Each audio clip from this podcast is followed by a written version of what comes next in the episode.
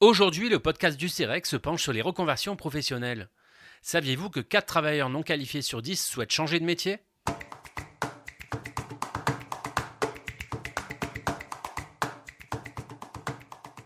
Les reconversions vers les métiers en tension ou d'avenir sont un enjeu fort, notamment pour faire face aux mutations numériques et écologiques.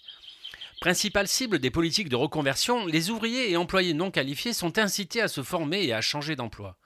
Grâce aux données des enquêtes d'effets réalisées entre 2015 et 2019, il ressort que ces projets de reconversion obéissent à des logiques différentes selon la catégorie socio-professionnelle, mais on constate aussi que les espoirs de reconversion sont souvent déçus.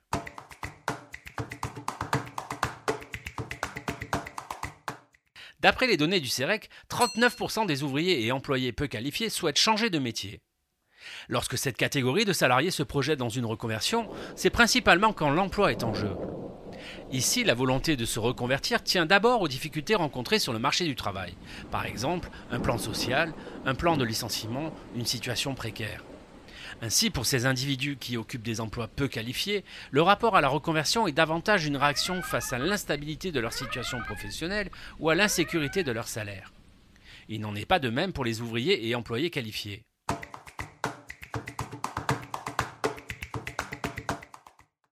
Parmi les ouvriers et employés qualifiés, 1 sur 3 déclare vouloir se reconvertir. C'est un peu moins.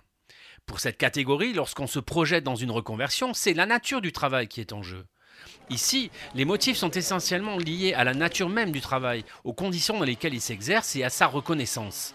L'impression de ne pas être assez payé compte tenu du travail réalisé, ou le sentiment que l'emploi occupé ne correspond pas à ses qualifications. Pour cette catégorie de salariés, un tel sentiment de déclassement marque une rupture entre la qualification de l'individu et celle de l'emploi occupé. Mais nous allons voir que la situation est encore tout autre pour les cadres et professions intermédiaires.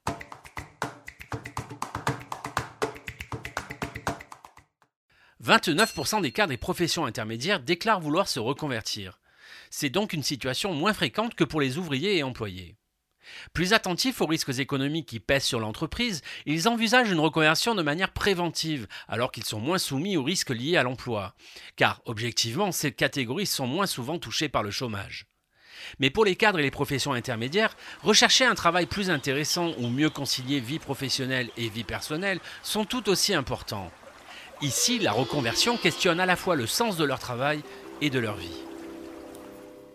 Ouvriers, employés, cadres ou professions intermédiaires qui veulent changer de métier n'obéissent pas aux mêmes logiques et ne mobilisent pas les mêmes ressources. Mais pour quels résultats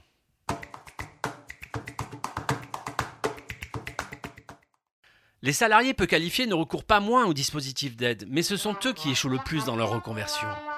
Parmi ceux qui s'engagent dans une reconversion, 22% mobilisent leur compte personnel de formation. En comparaison, chez les ouvriers et employés qualifiés, ils ne sont que 10%. Pour autant, en 2019, seul un salarié peu qualifié sur 5 réussira sa reconversion en étant en emploi, contre un ouvrier ou employé qualifié sur 4 et un cadre ou profession intermédiaire sur 3. Enfin, les salariés peu qualifiés ont 3,5 fois moins de chances de réaliser une reconversion interne, c'est-à-dire dans leur entreprise, que les cadres ou les professions intermédiaires. C'est dire combien la reconversion professionnelle est source d'inégalités entre les catégories socio-professionnelles.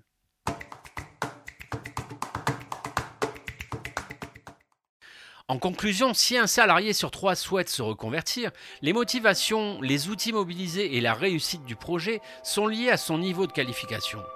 Pour favoriser les reconversions des plus fragiles et leur faciliter l'accès aux formations longues, il apparaît nécessaire de mobiliser à la fois les employeurs, les partenaires sociaux et les institutions publiques, le tout dans une logique préventive et non quand les salariés se retrouvent au pied du mur.